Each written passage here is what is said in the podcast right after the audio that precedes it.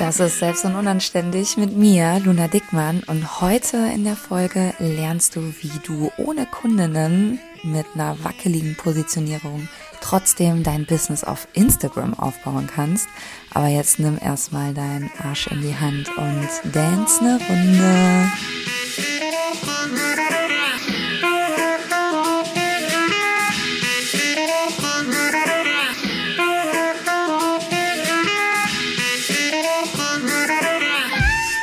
Und damit herzlich willkommen zur neuen Folge. Du lernst heute, wie du deine Nische findest und dein Produkt, um ein Business aufzubauen, das dich finanziell trägt. Gerade wenn du bisher keine Testimonials oder wenige Testimonials oder wenige Kundinnen hattest, also wirklich so am Anfang stehst. Denn oft ist es ja so ein Teufelskreislauf, ne? Du bist unsicher mit deiner Positionierung, deswegen legst du doch legst du noch nicht so richtig auf Instagram los und deswegen kannst du auch noch gar keine Produkte verkaufen und deswegen hast du auch noch keine Kundinnenstimmen, die du brauchst, um Produkte zu verkaufen. Also ein Teufelskreislauf. Und dafür gibt's eine einfache Lösung, die ich dir vorstellen werde in dieser Folge. Und wenn du noch mehr zum Thema Sales auf Instagram als Coach, Trainerin, oder Beraterin lernen möchtest, dann melde dich zu meinem Webinar an. Der Link ist ja unten angehängt. Im Webinar gibt's wirklich ganz viele handfeste Tipps, die du sofort umsetzen kannst. Und für alle, die an einer Zusammenarbeit interessiert sind, ich stelle dir in dem Webinar auch meinen Online-Kurs, den Mindful Seller vor, mein Flagship ja schon seit vielen Jahren, in dem du die A bis Z Strategie von mir lernst für erfolgreiche Sales auf Instagram der Kurs geht los bei 1690 Euro. Ich weiß, das ist die Info, die euch am meisten interessiert, deswegen nenne ich sie auch immer ganz transparent.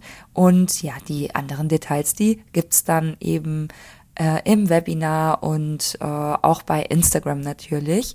Und jetzt wünsche ich dir ganz, ganz viel Spaß mit der Folge. Vielleicht kennst du das, du bist selbstständig oder startest gerade, deine Positionierung steht einigermaßen Vielleicht hast du schon deine Nische, vielleicht wackelst du aber auch noch, weil du dich nicht entscheiden kannst und nicht so genau checkst, wie du jetzt aus deinen Kompetenzen eine Nische baust. Also wie du quasi aus diesen ganzen Zutaten, die du hast, deinen ganzen Kompetenzen jetzt einen Kuchen backst, der auch wirklich gegessen wird. Glaub mir, ich kenne das, weil viele, viele, viele meiner Mindful Seller Teilnehmerinnen an diesem Punkt sind, wenn sie den Kurs kaufen. Vielleicht hast du auch Angst, dass du dich für eine Nische entscheidest und es dann eine zu enge Zielgruppe wird. Du willst ja schließlich Kundinnen gewinnen und so viele wie möglich abholen. Und ja, das fühlt sich vielleicht gerade wie so ein riesiger Knäuel in deinem Kopf an, vor allem weil du weißt, um überhaupt Kundinnen zu gewinnen, brauchst du ja erstmal Kundinnen Stimmen, also Rezensionen oder Testimonials, wie wir sie nennen oder Testis, wie ich auch gerne sage. Solange du dich für keine Nische und für kein Produkt entschieden hast, kannst du ja keine Testimonials, also Rezensionen erhalten und die brauchst du ja unbedingt für erfolgreiche Sales, denkst du jetzt vielleicht. Und das ist mega verwirrend und völlig okay. Glaub mir, du bist damit nicht alleine und deswegen bringen wir jetzt mal richtig schön Ordnung in dieses Chaos hinein. Der erste Denkfehler, den ich bei ganz, ganz vielen sehe, ist folgender. Ich muss mein Produkt und meine Nische definiert haben, bevor ich auf Instagram durchstarte, bevor ich mit meinem Business durchstarte. Also dieser Gedanke von, es muss alles stehen, bevor ich richtig beginne und richtig durchdacht sein. Kennst du das auch? Weißt du, wenn wir von Durchstarten reden, dann meine ich sowas zum Beispiel wie auf Instagram posten und Zielgruppen-Content machen. Sowie in den aktiven Kontakt mit der Zielgruppe kommen. Ähm, ich gebe dir mal ein Beispiel. Ne? Wenn Firmen ein neues Produkt rausbringen, dann testen sie dieses vorher, um sicher zu gehen, dass es funktioniert und um gegen, gegebenenfalls halt Korrekturen umzusetzen, um es halt eben zu optimieren. Erst im Gespräch mit der Zielgruppe erfährt die Herstellerin, worauf die Kundinnen achten und was denen fehlt und was sie sich wünschen und so weiter. Und Klar, mit den Jahren bekommt die Herstellerin dann ein gutes Gefühl dafür und muss wahrscheinlich weniger testen und so weiter. Aber gerade am Anfang ist Testen einfach enorm wichtig. Auch wenn du schon länger bei Instagram dabei bist, ist das überhaupt gar kein Problem. Vielleicht hast du auch schon mal äh, gehört, also in Softwarefirmen von sogenannten agilen Prozessen, hast du wahrscheinlich schon oft gehört. Und diese sind ja eigentlich ausschließlich dafür da, dass der Endkunde das unfertige Produkt zum Beispiel, die Website, ne, immer wieder befeedbackt, damit das Team die Wünsche einbringen kann. Früher war das so, wir haben ein Produkt erstellt, ne, und als es fertig war, übergaben wir es dem Kunden, der Kundin. Aber das ist kalter Kaffee. Das würde heutzutage niemand mehr machen, weil es einfach viel zu viele Stellschrauben gibt. Es ist wie klüger Produkte und äh, auch deine Nische, the on the go zu entwickeln, also zusammen mit deiner Zielgruppe.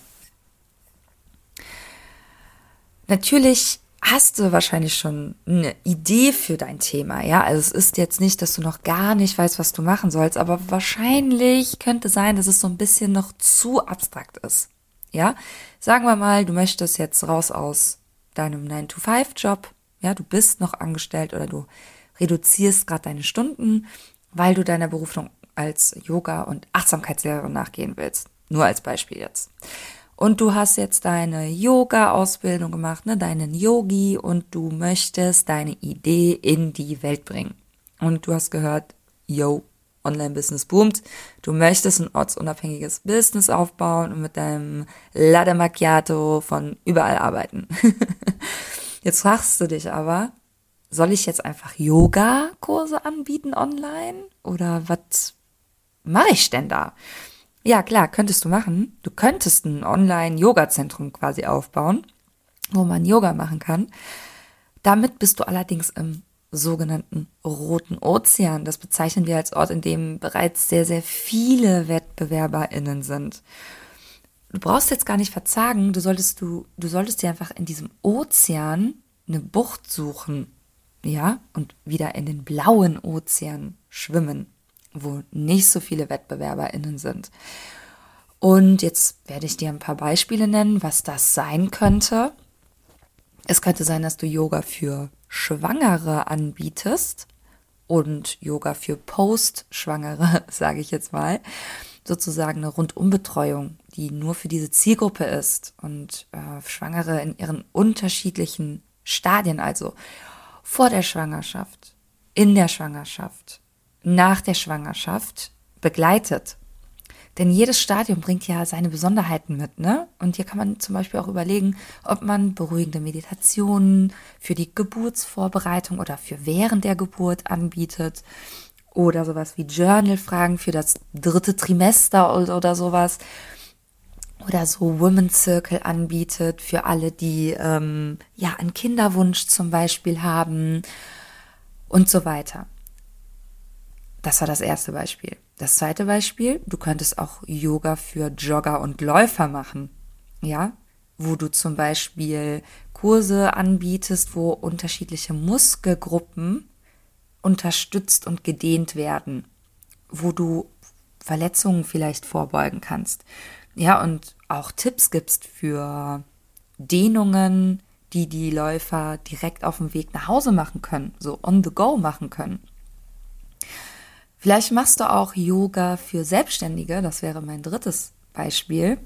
Ich glaube, ich wünsche mir das eigentlich so ein bisschen. Und ich dachte, als ich den Podcast vorbereitet habe, so, boah, das wäre echt eine geile Idee. Also ich würde das kaufen. Und zwar so ein Yoga für Selbstständige und wo so Journaling zum Beispiel noch dazu angeboten wird. Oder wo man lernt abzuschalten. Ja, würde ich sofort kaufen jemand, der mich versteht und auf meine Bedürfnisse als Selbstständige eingeht, ne, wo ich vielleicht auch mal einmal im Monat so einen Monatsrückblick machen kann, so kombiniert mit Yoga, Meditation, Atmung, wo halt auch die Fragen vielleicht in so einem Monatsrückblick ausgerichtet sind auf Selbstständige, auf ihre Struggles. Die haben natürlich andere Struggles als jetzt zum Beispiel Schwangere oder Jogger, ne? Oder wo man gute Impulse hört zum Thema, wenn mal was nicht so gut lief, ähm, Money Mindset, ähm, wenn Kundinnen mal unzufrieden waren, wie man sowas loslässt, ähm, wie man mit sowas umgeht, so ein thematischer Fokus, der mein Leben als Selbstständige betrifft.